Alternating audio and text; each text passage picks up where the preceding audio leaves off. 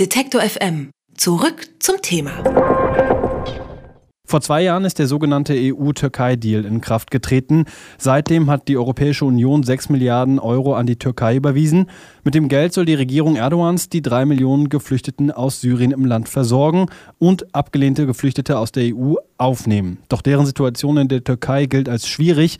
Doch wie sieht die Lage der syrischen Geflüchteten in der Türkei konkret aus und welche Rolle spielt dabei der EU-Türkei-Deal? Das frage ich Philipp Mattheis. Er ist Türkei-Korrespondent und berichtet für die Wirtschaftswoche in Istanbul. Hallo Philipp. Hallo. Seit zwei Jahren besteht das EU-Türkei-Abkommen und gerade in Deutschland kommen seitdem tatsächlich ja weniger Geflüchtete an. Für die EU und speziell für Deutschland scheint das Abkommen also zu funktionieren. Wie schaut man denn in der Türkei auf das Abkommen genau? Äh, man muss tatsächlich auch sagen, dass das äh, aus europäischer Sicht natürlich funktioniert, auch quasi aus türkischer Sicht. Ich glaube, die Ursachen sind aber andere und das sieht man, glaube ich, in Europa nicht so ganz. Die Ursachen, warum keine Flüchtlinge mehr kommen, ist nicht unbedingt das Flüchtlingsabkommen, sondern es ist vor allem mal die Tatsache, dass keine Flüchtlinge mehr aus Syrien in die Türkei kommen und zum Zweiten ist es, dass die Balkanroute ähm, zumindest dicht aussieht. Ganz dicht ist sie ja nicht, aber das, glaube ich, die abschreckenden Bilder, die man von den griechischen Inseln gesehen haben, eben doch sehr viele Leute davon abgehalten haben, diese Reise zu wagen. Also du würdest sagen, der EU-Türkei-Deal, der hat sein Ziel dann also gar nicht so richtig erfüllt?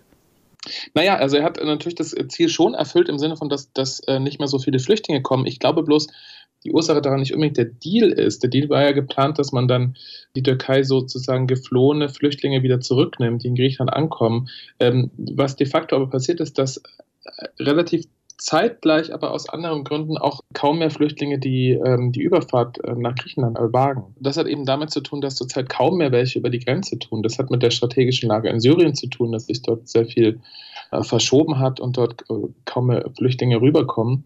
Zudem hat die Türkei auch eine Mauer gebaut. Ne? Also das ist wesentlich schwieriger worden, geworden, diese Grenze zu überqueren, als es noch vor drei oder vier Jahren der Fall war. Jetzt äh, ist der EU-Türkei-Deal etwas, was durchaus auch von anderen Seiten kritisch betrachtet wird. Da gibt es Kritiker, die bemängeln, die EU habe sich durch das Abkommen von der Türkei abhängig gemacht. Wie genau schätzt du das ein? Also aus eben genannten Gründen glaube ich, ist diese Abhängigkeit nicht so da, wie man, äh, wie man glaubt, dass sie wäre. Also ich glaube nicht, dass man, selbst wenn jetzt Erdogan sagen würde, er kündigt den Flüchtlingsdeal auf und öffnet in Anführungsstrichen die Schleusen, ich glaube nicht, dass dann sehr viele Leute, sehr viel mehr Leute kommen würden, als, als es jetzt tun. Also das hat andere Ursachen, warum der Flüchtlingsstrom äh, versiegt ist. Mhm. Aber die Türkei nutzt das Abkommen doch auch schon in der Außenpolitik, um Druck auf die EU auszuüben. Inwiefern hat sich die EU mit dem Abkommen denn dafür für solche außenpolitischen Manöver freigegeben? Ich sehe das nicht so dramatisch. Also aus türkischer Sicht äh, sieht es natürlich so aus, dass die EU quasi den, den Verpflichtungen äh, aus dem Flüchtlingsdeal nicht, nicht hundertprozentig nachgekommen ist. Das hat ja dann wieder so eine recht komplexe Sache. Da ging es um die Visaliberalisierung und die Antiterrorgesetze. Und äh, auch ist es so, dass man seit dem Putschversuch im Juli 2016 sich zumindest die türkische Regierung, die AKP-Regierung gerade um ganz andere Sachen kümmert als um den Flüchtlingsdeal. Ich habe es eben schon gesagt, es leben trotz ähm, des geringeren Flüchtlingsaufkommens als vor zwei Jahren doch schon einige Flüchtlinge in der Türkei. Wie haben sich denn die Lebensverhältnisse dieser Menschen in der Türkei durch das Geld der EU verändert? Also die Situation der fast 3,5 Millionen Flüchtlinge ist eine durchwachsene, ist ambivalent. Die meisten, die meisten Flüchtlinge leben ja an der, an der syrischen Grenze, also in den äh, Grenzprovinzen zu Syrien. Und dort äh, gibt es zum Teil auch eine ganze Menge Erfolge zu verbuchen. Also zum Beispiel gibt es über 1000 syrische Unternehmensgründungen in äh, Gaziantep, einer großen Stadt an der Grenze zu Syrien. Auf der anderen Seite gibt es ein großes Problem mit den Schulen. Also es gibt noch sehr viele Kinder, die derzeit nicht in die Schule gehen. Es ist eine sehr hohe Analphabetenrate unter den syrischen, äh, syrischen Kindern, auch unter den syrischen Erwachsenen übrigens. Und viele Kommunen beklagen auch, dass das Geld zum Teil nicht so ankommt, äh, wie es ankommen sollte. Das hat zum einen natürlich die Gründe, dass nicht so viel gezahlt wurde. Also es, sind ja von den ich habe die Zahlen jetzt nicht genau im Kopf, aber sind, sind nicht die gesamte Tranche bisher ausgezahlt worden. Und dann liegt es daran, dass in der Türkei gerade einfach sehr, sehr lange dauert, also der Staat sehr zentralistisch organisiert ist und vieles dann noch nicht an der Stelle angekommen ist, wo es hätte ankommen sollen. Du hast gerade erwähnt, dass die Integration zum Beispiel in Sachen Bildung sehr schwer abläuft, dass noch viele Kinder noch immer nicht in die Schule gehen können. Wie sieht das denn im Bereich Arbeit aus? Gibt es da Möglichkeiten für syrische Geflüchtete in der Türkei, sich einzubringen, sich zu integrieren?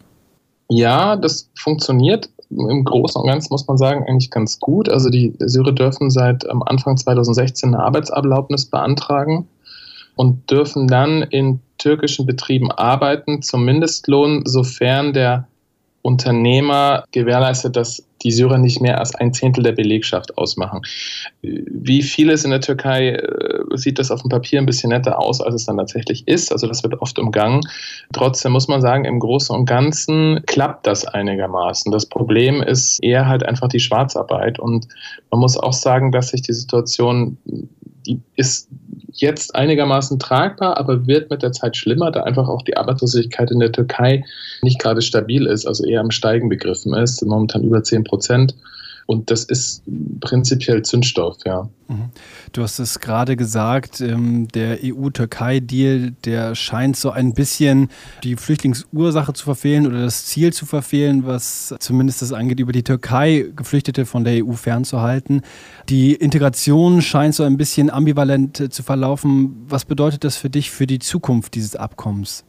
Schwierig zu sagen, was das fürs Abkommen bedeutet. Also die, die, die Syrer haben ja in der Türkei erstmal einen, einen Gaststatus und es wird schon auch von vielen, äh, vielen erwartet quasi, dass die irgendwann äh, wieder in ihr Heimatland zurückkehren. Und auch viele Syrer erwarten das, aber es gibt natürlich einfach auch einen gewissen Teil, der bleiben will und bleiben wird einfach. Ja, und ich glaube, da stellt man sich in der Türkei noch ein bisschen wenig der Realität, dass das wohl der Fall sein wird. Naja, ich glaube, was den Deal betrifft, ist natürlich alle Beteiligten hoffen, dass irgendwann die Fluchtursachen obsolet werden, ja, dass der Krieg in Syrien aufhört. Also das ist natürlich auch im, im Interesse der Türkei. Man muss ja trotz auch der vielen Schwierigkeiten sagen, also es hat einfach kein Land so viele Flüchtlinge aufgenommen wie die Türkei. Über 50 Prozent aller syrischen Kriegsflüchtlinge sind in der Türkei. Und das stellt natürlich die Gesellschaft auch vor, vor hohe Belastungen sagt Philipp Mattheis. Mit ihm habe ich über das EU-Türkei-Abkommen gesprochen. Vielen Dank für das Gespräch. Danke auch. Alle Beiträge, Reportagen und Interviews können Sie jederzeit nachhören im Netz auf detektor.fm.